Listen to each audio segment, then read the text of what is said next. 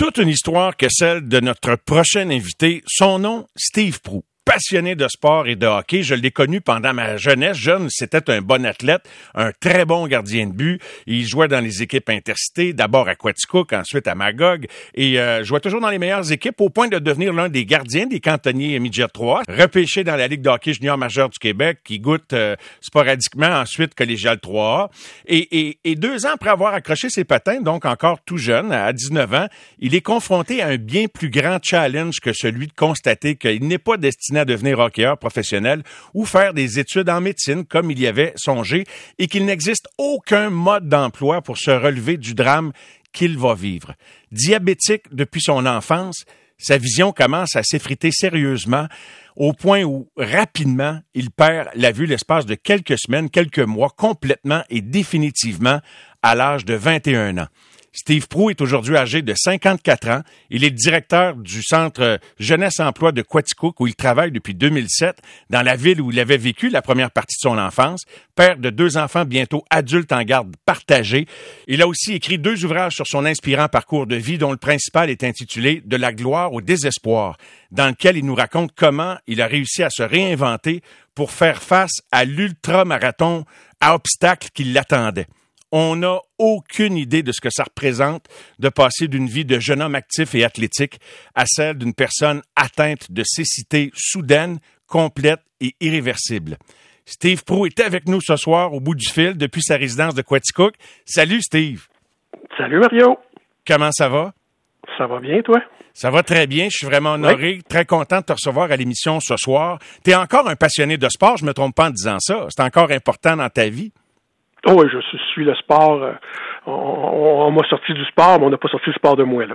Non, exactement. Les gens se souviennent peut-être également de ton frère Christian qui a joué, je pense, cinq matchs avec le Canadien de Montréal, comme quoi le sport, c'était dans la famille. Les jeunes d'athlètes, euh, vous étiez destinés à, jouer du gros hockey. Oh oui, oui. Euh, mon frère a joué sept matchs avec le Canadien entre 80, dans le temps des fêtes 93-94. Puis euh, oui, c'est ça. Le hockey, euh, toujours cette partie de notre vie. Même mon père, avant nous, a joué au hockey dans les ligues, euh, les ligues, tu sais, seniors régionales dans notre région en Estrie. il a joué dans le temps pour Roger Girois, ancien député du Canadien. Oui. Fait que Roger Girois avait coaché ici dans le temps, dans la région, puis mon père avait joué pour lui. T'as rêvé de devenir un joueur de hockey? C'est clair. C'est comme n'importe quel Québécois, quand on est rendu à ce niveau-là, c'est notre objectif. On est prêt à tout donner. On est prêt. Euh, je, je, vivais, je dis souvent, j'ai été éduqué, j'ai été élevé dans les arénas parce que c'était notre mode de vie. comme tu l'as dit, on, jouait double lettre tous les deux, mon frère et moi. On a cinq ans et demi de différence.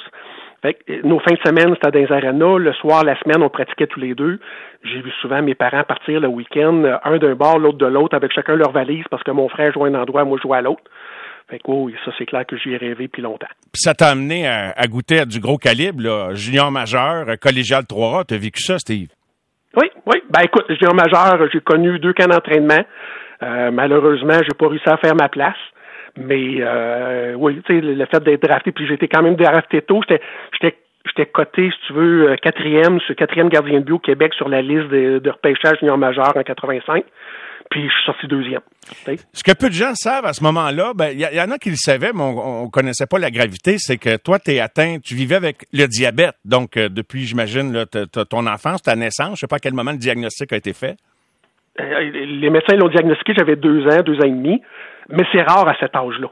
Euh, moi, c'est vraiment un diabète de type 1, le diabétique insulinodépendant type 1. mais c'est rare à cet âge-là. Souvent, on va le voir plus à l'âge pré-ado, ado. Euh, tu sais, 8, 9, 10, 12 ans, mais moi, c'est arrivé déjà à l'âge de 2 ans. Et, donc, tu as vécu avec cette réalité-là, là, jusqu'à temps que tu joues au midget 3A et même que tu goûtes au junior pour au collégial, tu vivais, j'imagine, avec des injections, Steve, tu devais euh, t'imposer ça? Oui, oui, oui. Ben, au départ, écoute, dans le temps, c'était pas évolué comme ça l'est aujourd'hui. Euh, je me souviens quand j'étais jeune, c'était une injection par jour le matin.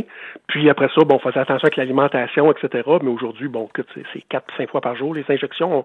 On, a un meilleur contrôle, on peut plus se suivre, on peut plus, on peut plus avoir une vie normale, si tu veux, au niveau de l'alimentation, parce que on peut s'injecter, euh, on peut se faire des injections plus souvent à 21 ans, donc peu de temps après, tu as déjà laissé de côté un peu le hockey, tu es en train de te réorienter et euh, tu commences à vivre des problèmes de vision, Steve. Oui. Oui. Raconte comment ça se manifeste, puis euh, quelles sont les pensées qui te passent par l'esprit à ce moment-là? Euh, ben écoute, les premiers signes de ma vision euh, sont, sont, sont détectés à 19 ans. Euh, j'ai arrêté de jouer au collégial 3 à ce moment-là, 19 ans, puis là, bon, euh, j'ai quand même des suivis réguliers, étant donné que je suis diabétique au, au niveau ophtalmologique. On détecte des petites veines dans mes yeux, des petites veines qui, pour monsieur, madame, tout le monde, qui, qui, sont pas normales. Euh, moi, on détecte des veines et on me dit, garde, il y a des traitements qui se font, euh, on peut les brûler au laser. Donc, j'entreprends des traitements aux six semaines, aux huit semaines dans les deux yeux. Le danger de ça, c'est que si ces petites, ces petites veines-là, on les laisse aller, peuvent éclater, peuvent faire, peuvent faire des hémorragies. Donc, euh, c'est ce qui se passe dans mon cas. Euh, je réagis très bien au traitement au laser, sauf que la poussée est tellement intense que dans le temps qu'on en brûle une, ben, il y en a deux, il y en a deux autres qui poussent à côté. On trouvera jamais, on viendra jamais, les médecins prendront jamais le dessus.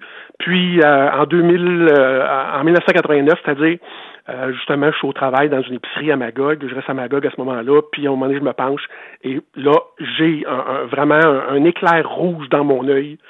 Euh, ma vue est déjà affectée à cause des traitements laser, etc. Mais là, je vois comme une étendue rouge, puis c'est en quelques secondes, là, ça se, répand et je, je, sais, je fige. Euh, je, sais très bien ce qui se passe, mais je panique puis je fige. Tu sais, je me revois encore, euh, j'en parle dans mon livre, j'écris la scène comme si j'étais dedans encore hier, mais je, suis figé en plein milieu de l'épicerie, puis je me demande qu'est-ce que je vais faire. Parce que là, je sais que c'est ça, le sang se répand, les hémorragies sont faites. Je, je connais pas encore les conséquences, tu sais, jusqu'où ça va aller, mais sur le moment, euh, c'est paniquant. Toi, tu la sens, ta vision régressée, là, puis tu sais, comme, t'en parles pas grand monde.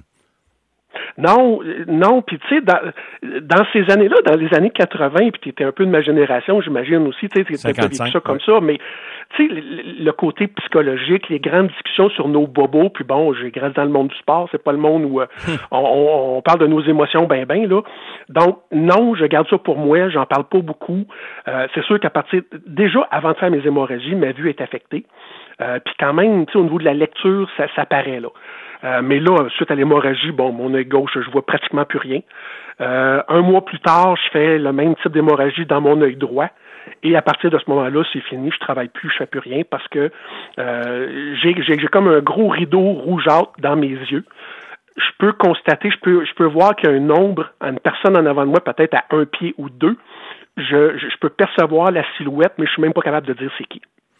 Début du chapitre 7 de ton livre, Steve, qui s'intitule De la gloire au désespoir, et apprendre à voir au-delà de la cécité.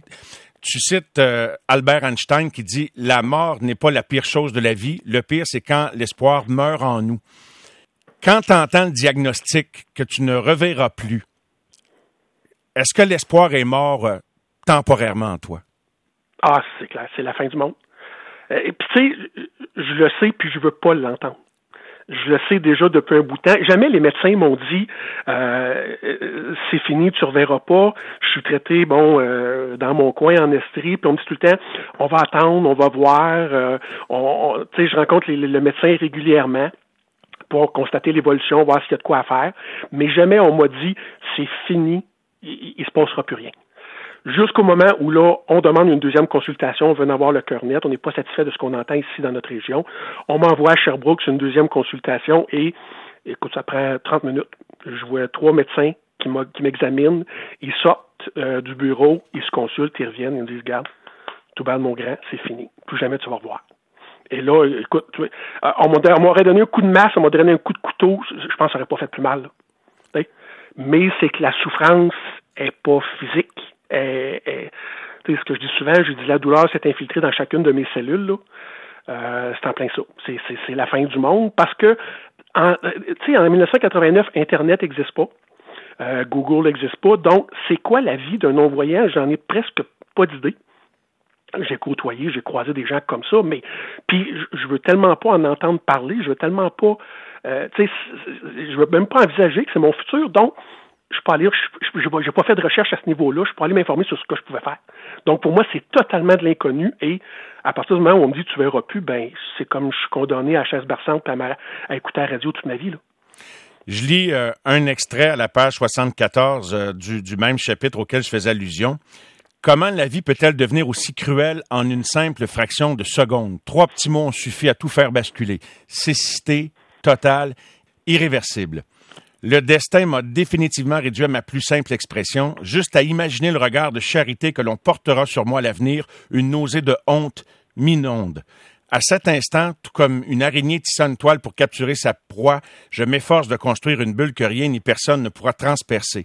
Au cours des semaines suivantes, je m'enferme dans le mutisme le plus total pendant que mes proches tentent, malgré ma décrépitude, de vaquer à leurs occupations quotidiennes. Du moins, je l'imagine car je demeure très peu attentif à leur réalité. Je me suis figé dans la mienne pour ce qu'il en reste. Cet état de choc après le coup de massue que tu reçois, euh, ça te prend combien de temps à, à voir excuse-moi l'utilisation même du mot voir, mais oh à, imaginer que ta vie peut être intéressante après ça, après ce diagnostic de cécité complète? Ben, écoute, il y a minimalement quelques mois.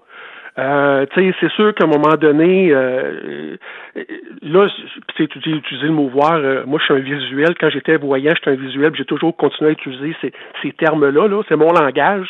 Mais, sans faire de jeu de mots là non plus, je veux plus voir personne je suis enfermé chez nous, euh, je veux rien savoir parce que j'ai l'impression que je ne serai plus rien. Puis, tu sais, moi, mon titre part de là aussi. J'ai connu la gloire du hockey, même si, bon, j'ai joué au midget 3, j'ai pas joué au junior majeur, j'ai pas joué au professionnel, mais j'ai été la petite vedette dans mon coin. Et là, du jour au lendemain, on, on, on me ramène à rien. Fait que je prends une maudite de bac, c'est clair. Puis, je, ça va prendre quelques mois. Graduellement, les chums, la famille revient à la maison. J'accepte de revoir du monde. Puis là, ben, tu sais, mes chums, entre autres, ont fait le devoir, eux autres, parce que euh, ils m'arrivent puis ils me disent Ouais, mais tu sais, ça a l'air qu'il y a des. J'ai lu qu'il y a des non-voyants qui jouent au golf. Puis qu'il y a des non-voyants qui sont capables de faire du scalpin. Euh, puis qu'il y a des non-voyants, apparemment, qui retournent à l'université. Puis, tu sais, en dedans moi, moi, si j'ai fait ma place au hockey, je ne suis pas, pas un Patrick Roy, je suis pas un Martin Brodeur. Euh, si j'ai fait ma place parce que je travaille, je suis un travailleur acharné. Et tout ça, en dedans de moi, commence à refaire surface.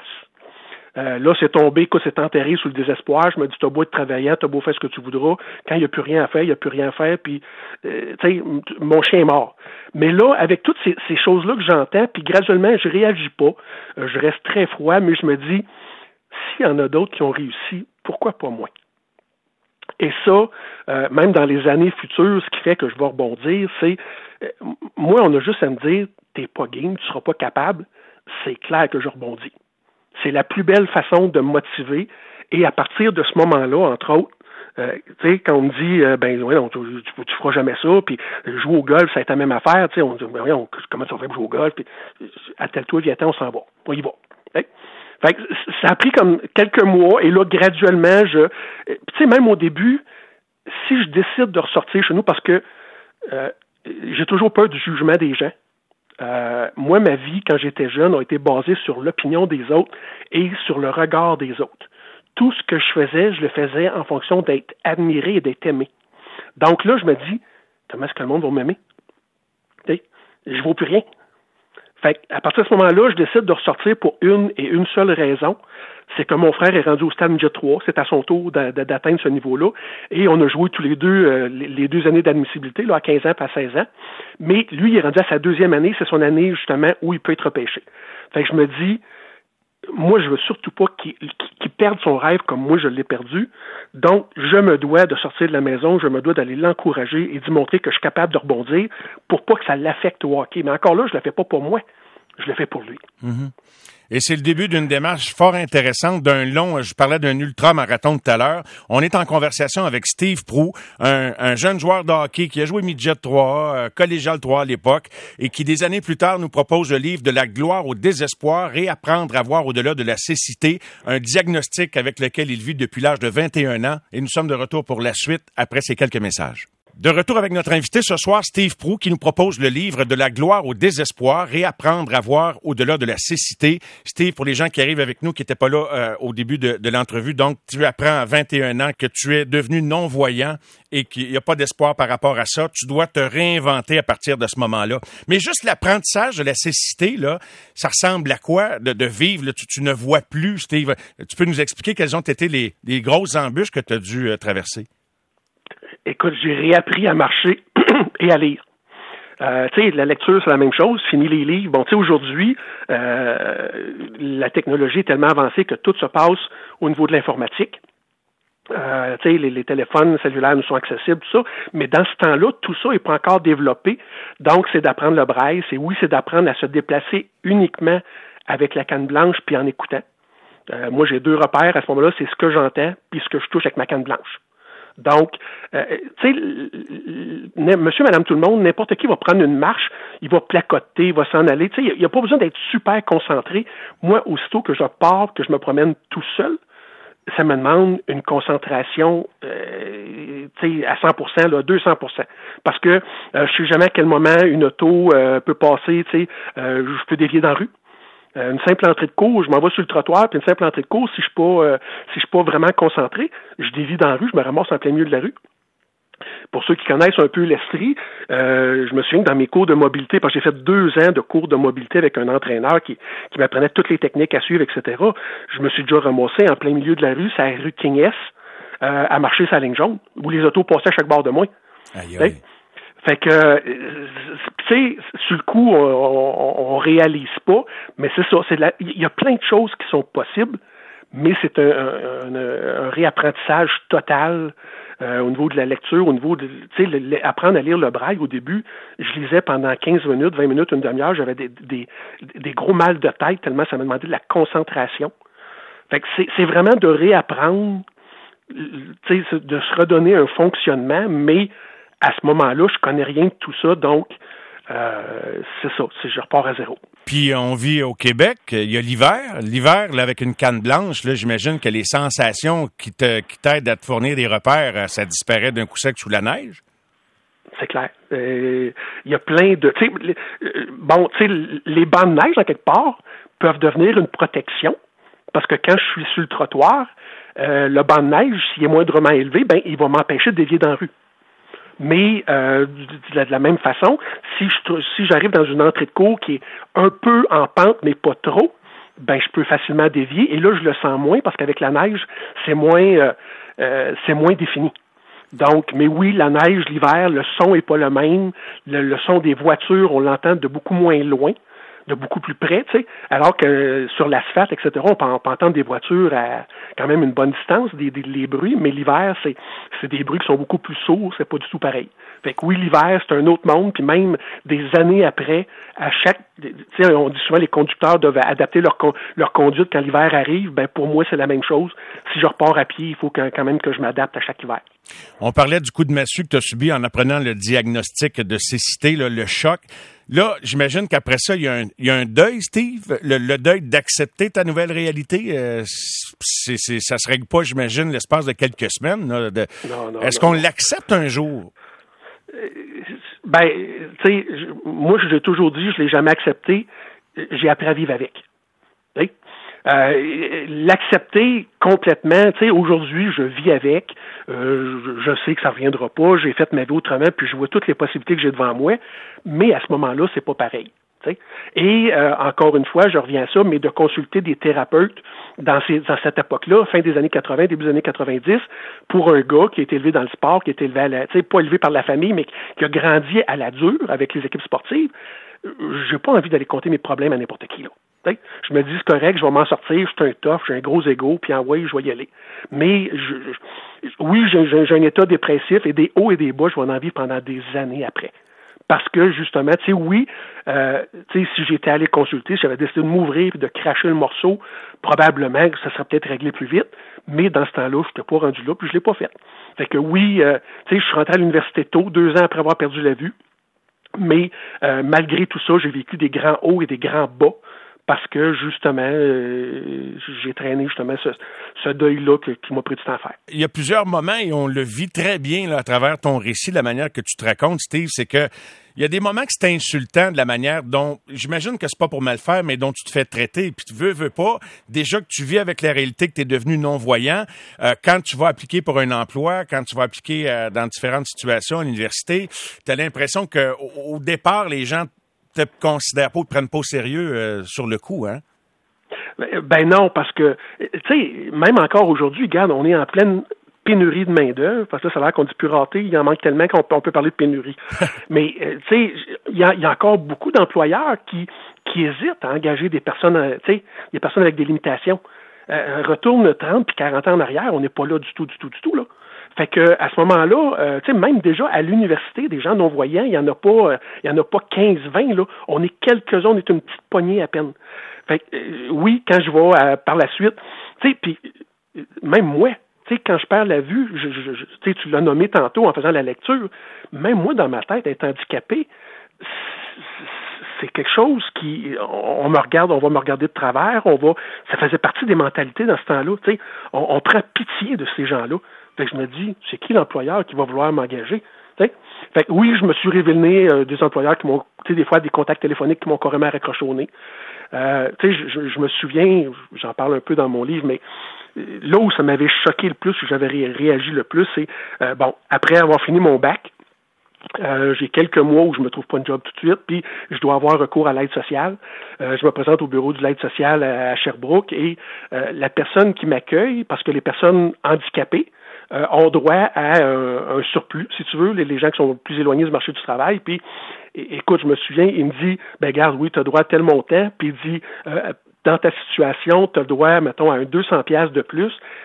Puis je me souviens encore, je le visualise là, avec son intonation de voix, puis je l'imagine avec son petit sourire en coin qui me dit Puis tu sais, euh, dans ta situation, euh, t'as pas trop de casser la tête pour aller travailler, si tu veux, euh, on t'achalera pas. Hmm. Fait moi, dans ma tête, c'est Hey, regarde bien là, si tu penses que je me suis défoncé pendant quatre ans pour aller faire un bac, pour me faire dire ben reste chez vous puis attends ton chèque, c'est mal me connaître en tabarouette. Là. Fait que là, là, je me souviens, j'ai réagi, puis je, je dirais pas à radio ce que j'ai propre, ce que je lui ai carrément dit, mais c'est ça, ça, ça, m'a fait réagir, oui. Puis, même encore aujourd'hui, il y, a des grands malaises avec ça, là. Là, je suis dans une petite municipalité, Quatico, que ça fait 22 ans que je suis revenu chez nous. Les gens me connaissent, les gens savent comment ça marche, puis, mais il y a encore plein de monde qui sont mal à l'aise avec ça, là. Tu Fait qu'imagine, il y a 30 ans, 40 ans passés, c'est encore pire. Et, souvent, il y a des gens qui sont autour de toi et euh, ils ne s'annoncent pas. Ils sont dans une conversation avec plusieurs personnes, puis des fois, c'est une autre personne qui dit, ben, il y a quelqu'un qui est là, parce que donc, les gens ont, une gêne, ont une timidité. Oui. Ben, tu sais, aujourd'hui, les gens qui me connaissent, qui me connaissent bien, probablement beaucoup moins, à moins que ce soit quelqu'un que, que tu sais que j'ai pas croisé depuis 20, 30 ans ou depuis que c'est arrivé. Là, c'est une autre histoire. Mais tu sais, aujourd'hui, les, gens qui me connaissent, ils savent, ils savent comment que je suis. Mais à l'époque, les premiers mois, quand c'est arrivé, euh, tu sais, je parlais tantôt j'allais à l'aréna voir mon frère, euh, j'allais dans des endroits publics, combien de fois? Tu sais, mes parents me disaient un tel est ici. Puis ils voyaient, eux autres, que la personne me regardait du coin de l'œil puis qu'il y avait un malaise, tu sais, mais les gens osaient pas venir me voir parce que ils savaient pas quoi me dire comment il va réagir, c'est quand même récent. Euh, tu sais, euh, je vois-tu, euh, tu sais, tantôt tu dis, ben, garde, faut, faut changer notre langage, faut, je te dirais pas le mot voir, oui, oui, continue à me dire le mot voir, puis il n'y a pas de problème. Tu sais. Mais dans ce temps-là, les gens, ils savent pas quoi nous dire, ils savent pas comment nous interpeller. Moi, j'ai pas changé mon langage, moi, j'ai pas changé ma façon d'être. Fait s'il y a un message par rapport à ça, c'est peu importe qui que c'est, tu, croises une personne handicapée, tu croises quelqu'un que tu n'as pas vu depuis longtemps puis qui, a vécu une, difficulté, interpelle-le comme tu l'interpellais avant. Euh, c'est la meilleure façon de pouvoir mettre d'en face ce qui a changé, là, quelque chose qui a changé dans sa vie. Ben merci de nous le dire. Steve Prou qui était avec nous en entrevue. Peut-être que les amateurs de hockey euh, qui euh, suivaient le Midget 3 il y a quoi, ma foi, une trentaine d'années, se souviennent de Steve, les gens de, Magog, de Quaticook ou de la Ligue. Steve qui était le gardien des cantonniers, qui avait été repêché junior, qui nous propose le livre là, qui est disponible depuis quelques mois, de la gloire au désespoir, réapprendre à voir au-delà de la cécité. Lui qui a eu un diagnostic de cécité euh, complète à l'âge de 21 ans. Et on revient pour la suite de l'entretien dans un instant. Nous sommes de retour. Notre invité est Steve Prou. Son livre De la gloire au désespoir, Réapprendre à voir au-delà de la cécité, diagnostic que Steve a reçu, là, qui était une conséquence de son diabète à l'âge de 21 ans, lui qui avait pratiqué du hockey de haut niveau euh, jusque peu avant ça. Steve, tu as parlé du regard des autres. Euh, avais-tu la misère à vivre avec le regard des autres comme voyant avant de devenir non-voyant? Oui, parce que euh, euh, tu sais, je veux dire, comme je dis, j'étais la petite vedette de mon coin. Euh, tu sais, au niveau intercité, souvent, bon, j'étais euh, toujours souvent le, meilleur gardien de but de ma, ville. Fait que souvent, les gens m'ont vu comme un gars qui a du talent, un bon gars, donc j'ai appris à être aimé comme ça. Mais, tu sais, en même temps, je sais très bien que, tu sais, quand je au midget 3 si j'avais le malheur de vivre une mauvaise performance devant le filet, je savais très bien que j'allais en entendre parler le lendemain et MJ3, les cantonniers, les gens, les, gars viennent de partout en Estrie, donc ils peuvent connaître des gens, mais c'est pas comme d'être dans son propre son propre patelin. Alors que moi, peu importe où je vais aller, je suis dans mon patelin. Là. Fait que je sais que je vais avoir des regards, puis tu sais, juste le, regard des gens, j'étais extrêmement sensible à ça. Et, j'ai toujours été sévère envers moi-même, mais euh, tu sais, oui, d'avoir d'avoir à subir euh, le regard des autres si ça faisait pas l'affaire, j'ai toujours eu de la misère avec ça, jusqu'à temps que j'en prenne conscience justement au début, parce que en perdant la vue, j'ai fait une énorme remise en question. Là. Euh, j'ai revu ma vie au complet, j'ai changé ma façon d'être. Il y a plein de choses de moi qui n'ont pas changé, mais probablement comme n'importe qui le fait aussi quand il, quand il, vieillit puis qu'il voit, mais j'ai un paquet de choses que j'ai changé ma vision de la vie carrément. Le fait de ne plus voir le regard des autres, ça a changé quoi? Ça m'a plongé en dedans de moi. Euh, tu sais, je dis souvent, moi, je, dis souvent, il arrive rien pour rien. Le hasard n'existe pas. Et moi, tu sais, ça m'a aidé aussi en même temps euh, à, sortir de, mon deuil, de faire mon deuil et de dire, tout arrive pour une raison. Et on peut apprendre de tout. Euh, les, difficultés, les échecs, c'est pas des difficultés, c'est pas des échecs, c'est une, c'est une occasion d'apprendre quelque chose de nouveau, d'apprendre sur nous autres. Et ça, je l'ai découvert justement euh, en replongeant dans moi-même, parce que quand je dis euh, ma vie dépendait de, l'opinion des autres et du regard des autres. On n'est pas centré sur nous autres dans ce, dans ce temps-là. Là. On ne sait pas ce qu'on veut, on ne sait pas euh, qui on est, on n'est pas si on est bon, on n'est pas si on, sait pas si on est mauvais. C'est les autres qui nous le disent. On, on, dépend des autres carrément. Donc ça, j'ai fait un grand travail de ce côté-là, de replonger dans le moi, de me, de me solidifier et de dire à partir de maintenant, je vais me fier sur moi. Euh, c'est correct d'écouter les conseils des autres, puis on a toujours besoin des autres dans la vie, mais la plus grande chose que j'ai apprise et que j'ai développée en perdant la vue, c'est de me centrer sur moi. Puis, tu sais, je me fais poser la question, des fois je fais des conférences, etc., puis on me dit, on me demande, euh, penses-tu que tu aurais autant confiance aujourd'hui si tu n'avais pas perdu la vue? Bon, je peux pas le dire, je sais pas, ce serait quoi ma vie si euh, je n'avais pas perdu la vue, mais j'avoue que je me suis fait toute qu'une confiance, justement parce que j'ai appris à m'écouter, euh, j'ai appris à développer mon potentiel, j'ai appris à comprendre puis à, réaliser mon potentiel là, parce que même si j'ai perdu la vue, j'ai un énorme potentiel. Fait que, euh, oui, tu sais, je me suis séparé de ça. Je te dis pas que je m'en suis séparé à 100%.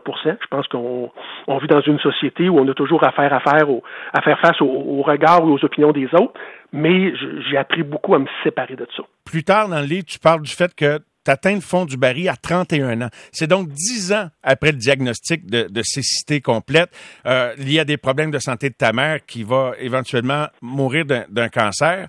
Donc, ces 10 années-là, le message là-dedans aussi, c'est que tu n'as pas réglé ça en claquant des doigts, Steve. Là. Devenir non-voyant du jour au lendemain, ça a été toute une épreuve et tu le disais, des hauts et des bas. Donc, ce 10 ans-là, c'est de l'adaptation continuelle, c'est des essais, c'est des, des montagnes russes en quelque sorte? Oui, parce que non seulement je dois justement m'adapter à mon nouveau quotidien dans le noir, donc sur le plan pratico-pratique, sur le plan technique, c'est de l'apprentissage, mais oui, sur le plan psychologique, tu sais, comme je dis, j'en ai vu des thérapeutes quand j'étais plus jeune, mais cette facilité-là de m'ouvrir, je ne l'avais pas. Euh, je l'ai développé parce que, un, j'ai travaillé dans le domaine aussi, j'ai pas eu le choix, mais je ne l'avais pas dans ce temps-là. Donc oui, j'ai traîné ça pendant des années. C'est des hauts, des bas. Euh, puis à un moment donné, ben, euh, tu sais, souvent ce qui fait, quand on fait une, dépression ou quand on fait un, burn-out ou qu'on appelle ça comme on voudra, souvent c'est pas juste un facteur, c'est relié à un, ensemble de facteurs qui fait qu'à un moment donné, le vase déborde, puis là ça pète ben, tu sais, en dedans d'un an, euh, mis à part ma cécité qui est arrivée dix ans auparavant, en dedans d'un an, euh, je me sépare, je perds ma job, puis je perds ma mère. Et là, tout, tout s'effondre, euh, tout s'effondre, ben, je suis obligé de prendre un congé, je suis presque un an sans travailler. Euh, et là, justement, tu sais, j'ai pas le choix de, de, de replonger dans le mur de me dire, garde, là, tu as de quoi comprendre, là. Euh, t'en es rendu là, il y, y, a des faits rattachés à ça, mais, tu sais, moi, je dis aujourd'hui, le problème en soi, c'est pas le problème, c'est comment on perçoit le problème. Et à partir de ce moment-là, je dois changer ma perception de tout ce qui se passe dans ma vie. Tu sais? Euh, ma perception de moi-même, ma perception de, de, de, de, justement, tu sais, de, comment affronter les choses, comment faire face aux choses.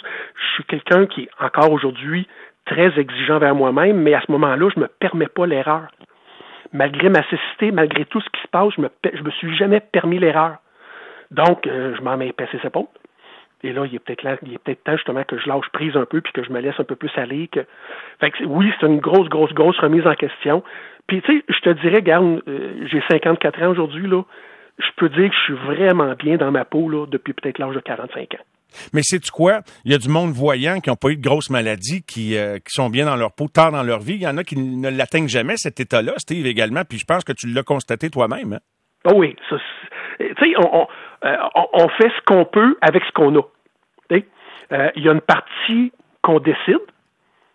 On, on, peut décider, tu dis, tantôt, j'avais de la misère à m'ouvrir. Euh, c'est moi qui, en quelque part, involontairement, inconsciemment, était pas prêt, était pas rendu là. C'est de l'orgueil? Mais on a toujours. Ah oui, ben oui, ben oui. Écoute, je viens du monde du sport, hein. Euh, gros égaux, euh, l'orgueil, puis euh, moi, je, tu sais, dans, dans, dans, les années 70, 60, 70, où on a grandi, on était, on a, on, où on est né, on est élevé à un gars, ça braille pas. Mm-hmm. Fait que, pas question que je braille, tu sais, encore aujourd'hui, à 54 ans, j'ai de la misère à voir, tu sais, à laisser aller les larmes, là. ça fait, j'ai été élevé comme ça, j'ai jamais réussi à carrément me laisser aller par la peur de l'opinion des autres, par le bon, tu sais, il y a plein, il y a plein de facteurs qui rentrent en ligne de compte. Mais euh, non, c'est ça, tu sais, ça a pris du temps. Puis il y a plein de monde qui ont été élevés comme ça, puis de se laisser aller. On a, on a tellement le jugement facile, hein. Euh, qu'est-ce que l'autre va penser? Moi, j'ai vécu le monde qui vit là-dedans, on est tous là à se surveiller aujourd'hui, par regarder, regarder comment l'autre va réagir, puis pourquoi qu'il est de même, puis qu'est-ce qui. Bon, fait que euh, c'est un long processus. Puis, tu sais, on a toutes nos limitations dans la vie. Moi, je dis souvent, on est tous handicapés. Euh, moi, c'est visible, c'est palpable. Tu me compte, j'ai la canne blanche, je vois pas des choses que je fais tout croche. Mais monsieur, madame, tout le monde, n'importe qui, on a toutes nos limitations. Il y en a que ce sera la timidité. Il y en a d'autres que ce sera de la difficulté à s'exprimer clairement. Il y en a d'autres que ce sera de dire vraiment ce qu'ils pensent. On a toutes quelque chose en dedans de nous autres qui nous empêche d'aller plus loin ou de réaliser certaines affaires à travers les hauts et les bas, de t'ajuster à ta nouvelle vie, puis de continuer, puis d'atteindre le bonheur, puis la sérénité, puis l'équilibre, ce, que, ce à quoi tu as touché à l'âge de 45 ans, est-ce que tu as eu des, moments de... Tu dis que c'est difficile pour toi de laisser couler une larme. Est-ce qu'il y a eu des moments où tu as pleuré ta vie, où tu as été découragé? As-tu eu des, pensées sombres également? Ben oui, quand j'ai perdu la vue, entre autres, quand, quand, après qu'on m'annonce le, le, diagnostic en 89, c'est clair que c'est pas long que les idées suicidaires prennent le dessus. Euh, parce que j'ai aucune dans, dans, dans, mon livre à moi, dans mon esprit, j'ai aucune issue. Là. Euh, je, je, vais faire quoi? Moi qui avais des rêves, comment tu peux avoir des rêves quand tu es devenu aveugle? Tu rêves à rien, tu n'as pas, pas de carrière, tu n'as plus rien, tu vas t'asseoir chez vous tu vas attendre. Puis c'est tellement pas moi, je suis un gars d'action. Fait que là, j'ai plein de remises en question. Puis à un moment donné, je me dis, euh, ben garde, peut-être que la seule façon, ça sera ça. Tu sais, euh, je souffre tellement, j'ai tellement mal d'un trip je vois pas comment je vais m'en sortir. Je me dis, ben gars, venez me chercher quelqu'un, là. Euh, puis ça va quand même durer, oui, des hauts et des bas. Euh, je te dirais qu'à un moment donné, tu sais, après un certain temps, un certain nombre d'années, les idées suicidaires s'en vont. Parce que plus j'avance, plus j'essaie de choses, euh, d'activités. Bon, je, je parlais de golf, je parlais de ski alpin, j'ai L'université aussi, là, tu as été, euh, tu as quand même un passage très réussi. Tu as eu un prix même spécial, le prix émissaire, là, qui, qui était créé pour qu'on te le donne. Donc, tu as, vécu des réussites, sauf que quand tu retombes dans ta solitude, c'est ta réalité te, te, continue de te hanter un peu. Hein. C'est ça qu'on devine, en ben tout oui, cas. Oui, oui, oui. Tu sais, comme n'importe qui qui... Euh, tu sais, j'en ai vu plein d'étudiants qui vont à l'université, puis il y a des bouts qui sont rough, là, les fins de session, euh, où tu sors euh, deux, trois, quatre heures par minute pour euh, compléter tes travaux de fin de session, pour étudier, pour bien réussir aux examens. Il y a des bouts qui sont rough. Puis, ben, moi, j'ai une vulnérabilité, j'ai une fragilité due à ma cécité à mon deuil qui n'est pas faite, qui fait que ça amplifie les choses.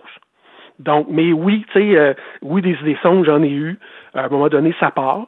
Puis ça, c'est quelque chose qu'il a fallu que j'apprenne aussi que des hauts puis des bas, peu importe qui on est dans la vie, on en a toutes. moi, j'ai, j'ai longtemps cherché la perfection. Parce que quand on veut le regard, quand on vit selon le regard des autres puis l'opinion des autres, ben on veut être parfait parce qu'on n'accepte pas l'échec. Donc, je, je, visais toujours la perfection, mais c'est dur à traîner, ça. Fait qu'à un moment donné, oui, je vivais des hauts, je vivais des bas. Puis jusqu'à temps que je me dise, regarde, euh, n'importe qui, puis encore aujourd'hui, il y a des matins où je me lève, puis ça me tente pas d'aller travailler, puis il y a des moments où c'est plus difficile, mais OK, c'est correct. Il ne faut pas que ça s'éternise. C'est clair que quand ça s'éternise, c'est parce qu'il y a quelque chose de bien plus gros en arrière. Mais d'apprendre justement que la vie est faite comme ça. Peu importe qui on est, les, les, les, plus grands, tu sais, bon, un, de, une personne que j'aime bien, c'est Anthony Robbins aux États-Unis. Malgré la, la grandiosité que ce gars-là a, il vit ses downs pareil comme tout le monde. Il vit ses moments difficiles pareil comme tout le monde. On, on s'en tire pas. C'est d'accepter que ça, ça fait partie de notre vie. Cette voix que vous entendez est celle de Steve Prou, son livre De la gloire au désespoir et apprendre à vivre au-delà de la cécité. La préface d'ailleurs est de Stéphane Waite, qui était ton coach Midget 3 avec les cantonniers, euh, Steve. Oui. Je, m'amuse à dire que j'ai été un des premiers cobayes à Stéphane. Parce que, écoute, Stéphane est arrivé, euh, moi j'avais 15 ans quand il est arrivé avec les cantonniers, lui en avait 17. Fait que lui, il débutait à peine comme instructeur des gardiens de but. Euh, il est venu faire ses premières classes avec nous autres, avec les cantonniers. Et, euh, moi, j'ai cliqué tout de suite avec Stéphane. J'ai adoré ce gars-là. Il était beaucoup plus timide dans ce temps-là. il commençait lui aussi, sa confiance n'était pas encore euh, celle qu'il a aujourd'hui. Il n'y avait pas le parcours qu'il a aujourd'hui non plus. Mais euh, moi, j'étais un travaillant. Je suis un gars qui aimait apprendre, j'en mangeais. Donc, Stéphane, ben lui, c'est le genre de, de, gardien de but. Je pense que quand tu es entraîneur, que tu aimes avoir un gars qui en veut puis qui, qui, en demande tout le temps, ben, c'est valorisant pour lui aussi. Là. Et, euh, oui, Stéphane. Il, a adoré ton livre, d'ailleurs. Il a été très honoré que tu penses à lui pour le rédiger et euh, il espère que tout le monde sera autant inspiré par ton histoire que lui-même l'a été. Steve, tu me permets une dernière pause et on revient pour conclure cet entretien ensemble. Steve Prou, donc notre invité de la gloire au désespoir, de retour dans un instant. Nous voilà pour la dernière phase, la conclusion de l'entrevue euh, de ce soir avec euh, Steve Prou, euh, qui nous propose le livre de la gloire au désespoir et apprendre à voir au-delà de la cécité. Écrire un livre, est-ce que c'est thérapeutique, Steve? si j'ai pas voulu la faire avec des thérapeutes, je l'ai faite chez nous dans le sous-sol, ma thérapie. et, ben, tu sais, écoute, j'avais aucune notion de c'était quoi écrire. Ça faisait longtemps que je n'entendais parler. Les gens me disaient, tu devrais écrire, tu devrais écrire ton histoire. T'as tellement de choses à raconter. Bon, fait ça m'a pris dix ans. Euh, le syndrome de l'imposteur embarqué là-dedans. Je suis qui, moi, pour raconter mon histoire? Il y a plein de monde qui vivent une histoire comme la mienne. Donc, euh, quand je me suis embarqué, j'ai revu ma vie au complet. Euh, c'est une biographie que je fais, là, autant le monde du sport que euh, par la suite. Je pense que j'ai broyé plus dans l'année où j'ai écrit mon livre que dans, mes, mes, mes, 50 ans auparavant. Là. Euh, oui, c'est difficile. Je me suis revu, la scène, tantôt, je dis, je suis devant trois médecins qui me disent c'est fini, là, tu reverras plus le reste de tes jours. Je l'ai, je l'ai relu, je l'ai revu dans ma tête, je sais pas combien de fois et ça fait toujours aussi mal. Même des années après, 40 ans après, ça fait toujours aussi mal. Fait que oui, j'ai broyé en masse. Tu rêves-tu encore, puis je ne sais pas si c'est le cas de toute personne non-voyante, euh, que la technologie, que la science arrive, puis euh, qu'un non-voyant puisse retrouver la vue, ne serait-ce que partiellement? Bon, écoute, avec la technologie qu'on a aujourd'hui, ça peut toujours faire partie. Sauf que, tu sais, moi, ce qu'on m'a déjà dit, c'est que, euh, entre autres, à la base, mes nerfs optiques, c'est tellement, euh, c'est des, des, centaines, des milliers de petits vaisseaux sanguins minuscules à l'intérieur d'un petit nerf déjà qui, qui est pas gros. Euh, ça fait tellement longtemps qu'il a comme pas servi que probablement que tout est desséché, tout il n'y a plus rien de bon là-dedans. même si on sortait la technologie, est-ce que je, je serais un candidat? Je sais même pas. Puis, je ne vis pas en fonction de ça. Euh, si on me disait un jour c'est possible, oui, je prendrais l'occasion, mais je ne vis pas du tout en fonction de ça. J'ai appris avant à mettre ça de côté puis à vivre autrement. Tu n'as pas de chien euh, que la Fondation Mira dresse et euh, prête aux non-voyants. Pourquoi? je suis un gars d'action. Je bouge beaucoup. Bon, par mon travail, j'ai quand même à me déplacer, souvent en taxi, en autobus. tu sais, déjà avec ma canne, j'ai une main en moins si j'avais le chien, je, je, faudrait que je tienne le chien quand même aussi euh, par le harnais. J'ai une main en moins si je pars en voyage ou que je pars en congrès ou euh, j'ai déjà la valise dans une main, des fois le sac d'ordinateur sur une épaule. Euh, J'aurais peur que tout ça devienne un fardeau, alors que la canne, c'est beaucoup moins difficile à traîner. J'ai jamais, bon, on a deux chats à la maison, mais jamais, j'ai jamais été tant attiré par les animaux non plus. Fait que, tu sais, dans, dans, mes conférences, je dis souvent la blague, ma canne blanche, j'ai pas besoin de sortir à moins 20 l'hiver pour la faire pisser le matin. fait que euh, je, me débrouille très bien. J'ai tellement de monde autour de moi, j'ai tellement de gens qui sont là, qui sont prêts à m'aider. Euh, je pourrais avoir certains avantages à avoir un chien, mais encore là, tu sais, le chien, il a une durée de vie comme guide d'à peu près 7-8 ans.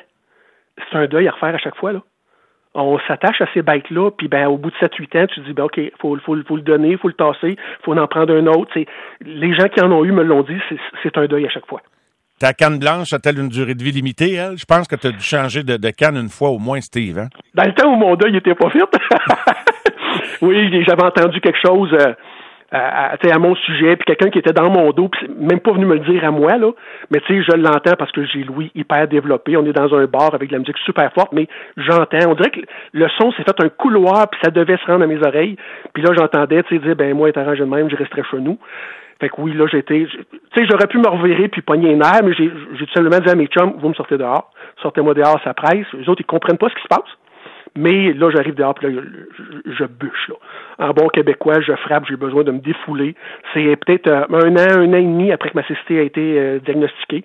Ça a été annoncé officiellement, donc je, suis encore dans le deuil, je suis encore dans... Fait que oui, euh, elle avait pris une bonne débarque cette fois-là. Il y a des personnes qui ont été précieuses dans ton cheminement. Tu peux m'en nommer quelques-unes, peut-être, Steve, qui, qui, ont été importantes dans, dans, ton cheminement, surtout dans ce 10 ans-là, de 21 ans, 31 ans, là, pour te faire découvrir qu'il y avait une vie même comme non-voyant? Ben écoute, euh, c'est sûr que les premières personnes, c'est mes chums puis ma famille. Là. Sans ces gens-là, euh, je, serais peut-être plus là. là. Ces gens-là m'ont tellement supporté. Il y en a qui vivent des deuils, puis malheureusement, ils n'ont pas beaucoup de gens autour d'eux autres. Moi, j'ai été choyé de ce côté-là. Euh, mon frère, mon père, ma mère qui est décédée aujourd'hui, puis tous mes chums, il n'y a pas grand monde qui m'ont tassé parce que j'étais devenu non-voyant. Là. Au contraire, les gens étaient là. Mais un qui a fait une énorme différence dans ma vie, c'est M. Robert Benoît. Euh, l'ancien député du canton d'Offord, euh, un député fédéral, euh, libéral provincial, à l'époque. Oui. Je l'avais croisé, M. Benoît m'avait donné sa carte, m'avait dit si à un moment donné je peux t'aider, tu viens me voir. Et là, après deux ans, je suis chez nous, comme je dis, je suis un gars d'action. J'ai beau faire de la réadaptation. Là, je suis dans la maison à semaine longue à, attendre mes chums parce que mes chums sont aux études où ils travaillent et je m'emmerde.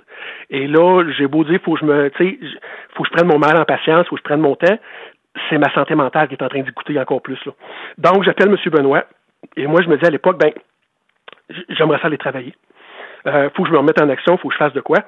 Fait que, puis, tu sais, à l'époque, chez Bell Canada, il y a les centres d'appel où euh, on répond aux gens, il y a des, euh, on fait le, à l'époque le zéro pour avoir du service, puis il y a un centre dans ma région à Sherbrooke. Je me dis, c'est des emplois bien payés. Je m'imagine que c'est un emploi parce que c'est quand même très auditif, donc je peux le faire. J'appelle M. Benoît, puis je dis, pourriez pas faire quelque chose pour moi, tu sais, pourriez pas euh, peut-être me donner un petit contact ou m'aider de ce côté-là. M. Benoît, il se donne la peine de m'amener dîner. Et à un bon moment donné, il m'écoute, puis il m'écoute tout le long de l'entrevue. Et à un moment donné, à la fin, il me dit, garde, moi, il dit, je suis désolé, mais il dit, tu mérites bien mieux que ça. Moi, il dit, je vois bien plus grand que ça pour toi. Il dit, tu dirais quoi de retourner aux études? Il dit Pourquoi tu retournes pas aux études? Il dit Je t'écoute depuis tantôt, là. Puis là, bon, je passe des bouts parce que j'ai compté tout ce qui se passe depuis le début. Mais il dit Moi, je te vois en psychologie. Il dit T'as perdu la vue, là? Et il dit T'écoutes. Puis il dit là, il dit le monde vont te compter leurs problèmes, puis les gens sont, sont approchés, sont, sont, sont attirés vers toi. Pourquoi tu t'en irais pas en psychologie? Et écoute, à, cette époque-là, même si j'ai entendu dire qu'il y avait des non-voyants qui allaient à l'université, je suis pas encore rendu à l'envisager. Et l'opinion des autres prend encore beaucoup de place dans ma vie. Alors là, mais, mais lui me fait réagir, ça fait comme, OK, je l'ai pas vu venir celle-là, mais elle fait du sens encore je pars, puis écoute, ça a pris euh, un mois, un mois et demi, mon inscription était faite, et là, tout le, processus s'enclenche. Je rentre à l'université euh, l'automne suivant euh, en orientation professionnelle. En orientation professionnelle. Et là, je fais un grand bond dans, le futur. En 2007, tu deviens employé dans ta ville natale où tu as grandi, à Quaticook, au CJE, où tu es encore aujourd'hui, avant de parler de la prochaine étape de ta vie. Et tu es devenu quelqu'un en position d'aider les gens. Explique-nous un peu en quoi consiste ton travail depuis 2007. Tu as été directeur tu es retourné, euh, disons, à, un poste avec moins de responsabilités pour revenir euh, comme directeur jusqu'à ce jour. Et donc, tu as pu orienter, aider à orienter. Euh, et je suis convaincu que ta vie, ton cheminement, t'ont beaucoup aidé à guider, à aiguiller les gens je sais pas combien de fois, Mario, je me suis fait dire, genre, tu sais, des fois, surtout dans une petite municipalité comme où je suis, là, je recroise des, des, anciennes personnes qui sont venues me rencontrer des années plus tard, des fois, et les gens me disaient, toi, tu le sais pas, là, mais tu es venu me chercher dans la salle d'attente, tu m'avais même pas dit un mot encore et j'étais confronté. Parce que euh, toi, tu étais non-voyant, tu as une canne blanche, tu vois pas ce que tu t'en vas, tu as ta job, tu l'aimes, puis tu es allé étudier. Ben moi, j'ai toute ma santé, j'ai mes deux pattes, j'ai mes deux bras, puis je suis même pas capable de le faire. Fait que les gens me disaient, en partant, ça me confrontait. Fait que oui, euh, tu sais, euh, c'est sûr que ça l'avait, puis je m'en suis servi parce que je me dis, c'est là, là. Pourquoi je ne m'en servirais pas si ça peut avoir un côté bénéfique? Mais il faut se donner la peine de, le voir que ça peut être bénéfique. Fait Fait que euh, oui, j'ai accompagné les gens, comme dit, j'ai une, grande écoute. Euh, puis j'ai accompagné des centaines de jeunes. Écoute, là, notre clientèle, c'est 16-35 ans. J'ai fait un peu de, de 35 ans et plus auparavant euh, à Magog dans le temps. J'ai vu des centaines de clients passer dans mes bureaux, puis c'est d'écouter, puis d'essayer d'aider ces gens-là. Mais, j'ai tellement vu de gens avoir, tu sais, on dit souvent, les gens ont tout ce qu'ils peuvent avoir pour réussir dans la vie, mais parce qu'ils n'ont pas l'estime, parce qu'ils n'ont pas la confiance. Tu sais, c'est facile de juger quelqu'un au premier regard, mais quand on ne sait pas le, vécu qu'ils ont en arrière, euh, on porte des jugements rapides souvent. Là. Fait que, puis d'accompagner ces gens-là, ben justement, tu sais, à s'en sortir, puis de dire, regarde, hey, oui, tu es capable. Si moi je suis arrivé, là, regarde où je suis aujourd'hui, ben si moi j'y suis arrivé, toi aussi tu es capable. Puis on va le faire main dans la main. Au moment où euh, tombe le diagnostic, alors que tu as 21 ans, euh, un diagnostic de cécité euh, complète, tu t'imagines que tu pourras pas avoir une vie normale, que travailler l'université, tu y penses pas à ce moment-là, tu penses pas que tu vas devenir père de famille. Or, tu as un emploi incroyable, tu es reconnu dans ton milieu, tu as été honoré à l'université et tu as connu les joies, et pas juste des joies, la paternité, c'est pas juste des joies, c'est beaucoup de responsabilités et de soucis, mais c'est beaucoup de joie. Tu es devenu père de Jasmine et Mathis. Qu'est-ce que ça représente pour toi, malgré tout ça, d'avoir euh, d'avoir vécu, de le vivre encore tout ça aujourd'hui, d'être un père? Écoute, moi, j'ai toujours, depuis longtemps, j'ai toujours voulu des enfants. Euh, tu sais, il y en a qui disent ah oui, on va avoir des enfants, mais c'est pas dans moi, puis j'ai pas confiance. Puis moi, je me suis toujours dit je veux des enfants parce que je veux justement les accompagner. Euh, moi, j'ai eu des parents qui m'ont énormément donné. Hein. Euh, mes parents ont toujours été là pour m'accompagner, puis on a, moi et mon frère, on n'a jamais manqué de rien. Et je me suis dit, ça, moi, je veux le redonner. Je veux redonner au suivant. Je veux des enfants pour les voir grandir, pour les accompagner dans les bons comme dans les moins bons côtés. Et euh, même si j'ai perdu la vue, puis je me suis séparé, mes enfants étaient jeunes, là. Euh, Mathis avait deux ans et demi, puis ma, Jasmine avait quatre ans. J'ai toujours assumé ma paternité, même des grands bouts, tout seul, parce que euh, ça, ça faisait partie de moi et il me faisait du bien, mes enfants, là. Euh, de voir comment on peut avoir une vie familiale, puis comment on peut avoir du plaisir ensemble, puis de les voir grandir, ça venait mettre un baume sur mes bobos à moi. Tu mentionnes dans le livre, tu parles de ta vie amoureuse, tu pensais pas d'avoir une vie amoureuse et tu as eu des amoureuses, mais tu, tu fais allusion au fait que ton manque d'estime de toi t'a sans doute compliqué euh, la tâche dans le but d'avoir des relations qui durent. Steve, et probablement qu'il y a beaucoup de gens qui se reconnaissent là-dedans, voyants ou non voyants. Ouais, tu sais, ça, des fois, ça prend du temps de le réaliser, hein. Euh, l'introspection, puis la remise en question, puis euh, c'est l'affaire d'une vie, là. On fait pas ça une journée, puis c'est fini le lendemain. Mais oui, j'avais tellement besoin d'être aimé. Euh, moi, je me dis souvent, je demande aux autres ce que je peux pas me donner à moi-même. Donc, si je m'aime pas, puis même par bout, je me déteste, comment je peux m'aimer? Tu sais, je demandais aux autres de m'aimer. Fait que pour moi, une relation amoureuse, de savoir qu'il y avait des femmes qui s'intéressaient à moi, à chaque fois, c'était une façon de me dire Ah, ben, ça doit pas être pire que ça, il y a quelqu'un qui s'intéresse à moi. Sais, je dois pas être pire que ça, garde, euh, est attiré vers moi. Fait euh, moi, de mon bord, c'était ma personnalité, parce que j'ai toujours quand même, malgré mes, vulnérabilités puis mes limitations, j'ai toujours quand même démontré une certaine confiance, une certaine, euh, extérieurement, une certaine assurance la vulnérabilité, le manque de confiance était beaucoup intérieur, là. mais j'attirais les femmes pour ça, parce que j'avais l'air euh, j'avais l'air puissant, j'avais l'air fort. Des femmes qui manquaient de confiance aussi parfois, Steve. Ben oui, ben oui. Tu sais, euh, j'ai souvent attiré justement le contraire parce que moi, malgré ma cécité, je, je disais, regarde, je m'en vais là, puis je fonce, puis j'y vois, puis je prends des décisions, puis je... Bon, fait que quelqu'un qui avait de la difficulté à prendre des décisions et à foncer dans la vie, ben, euh, les femmes pouvaient s'accrocher à moi, tu sais. Fait que tout ça, mais oui, ça a pris du temps, ça, a pris énormément de temps, ça a été essai-erreur beaucoup avant que je me dise, OK, là, j'ai compris. Puis tu vois, aujourd'hui, ce que je me dis, bon, ma, conjointe d'aujourd'hui, Joanne, euh, ça fait comme quatre ans et quelques qu'on est ensemble, et elle est tellement, on, est semblable. Puis ma conclusion un petit peu à tout ça, c'est que vu qu'on est pareil, j'ai pas besoin de demander à l'autre qui me donne ce que j'ai pas. On est pareil toutes les deux, et c'est aussi probablement parce que j'ai fini par par, accepter qui je suis, à m'aimer. Dans ce cas-là, ben, je cherche plus à ce que l'autre me vienne combler un vide. Je suis avec l'autre parce que c'est ce que je cherche et c'est avec quoi on partage les mêmes intérêts, les, mêmes loisirs, etc. Donc, c'est là où j'en suis rendu. Je le disais, tu es euh, au même endroit où tu travailles au CJE de Quaticook depuis 2007 et tu m'annonçais avant l'entrevue que tu te prépares à quitter ton emploi et te lancer dans un autre projet qui est tout à fait en cohérence avec ce dont on parle ce soir. Tu veux devenir conférencier à temps plein et coach de vie, Steve.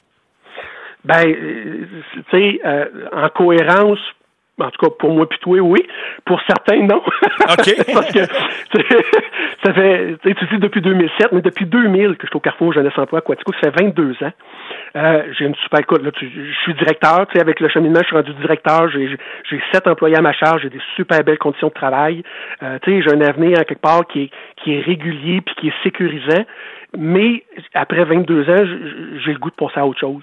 Et pour la première fois de ma vie, je me souviens, j'avais même pas encore perdu la vue. Je me disais, moi un jour, je vais être à mon compte. Puis j'ai jamais osé le faire. Mais là, euh, je suis rendu là, j'ai le goût de passer à autre chose. Je suis un gars de challenge, je suis un gars de défi, bien évidemment. Mais mes tripes m'amènent ailleurs. Fait que euh, oui, au mois d'avril, j'ai annoncé que j'allais quitter. Euh, je me garoche carrément dans le vide parce que partir à son compte, euh, non-voyant, dans quelque chose que oui, je vais être coach, je veux, je veux justement aider des gens qui manquent de confiance, des gens qui ont de la misère à passer à l'étape suivante, qui ont de la misère à... Euh, tu sais, il y en a combien que le métro boulot de dos, c'est une routine, sont embarqués dans la roue puis ils n'osent pas en sortir? Ben, euh, moi, avec le bonheur puis la vie que je mène aujourd'hui, là, j'ai le goût d'amener d'autres mondes dans ce monde, dans cet environnement-là, dans, cette, dans ce sentiment-là de dire, garde, t'es capable, puis tu peux. Faut juste y aller par étapes. Fait que, il n'est pas dit même que j'écrirai peut-être pas d'autres livres, là, mais euh, oui, je vais sortir de ma zone de confort, puis je vais, euh, je me lance à mon compte là, dans les prochains mois. Steve, euh, j'invite les gens à se procurer tes livres et c'est aux éditions Millions de rêves. Je ne sais pas si on peut les avoir en ligne ou d'une autre façon. Peux-tu nous aiguiller? Oui, ben écoute, il y a deux seules façons. Euh, je suis pas passé par les grandes maisons d'édition traditionnelles. Euh, les éditions Un million de rêves, c'est Jérémy qui est devenu un chum à Magog. Jérémy qui a fêté ses un an, sa petite maison d'édition qui, qui démarre depuis depuis peu, mais qui a fêté ses un an dernièrement. Puis euh, fait, sur le, son site internet Un million de rêves. Puis sur mon site internet à moi, j'ai mon site aussi que je suis encore en train de développer là, mais où mes livres sont là, mon annonce pour mes conférences sont là aussi. Donc euh, pas compliqué. Fait que euh, c'est les deux endroits là où on fait de l'achat en ligne, on s'occupe de la livraison. Partout où vous êtes, au Québec, au Canada, peu importe, on vous envoie les livres, puis euh, ça va nous faire plaisir. Steve, euh, j'ai été euh, vraiment très touché par la lecture de, ton livre euh, et par ton récit.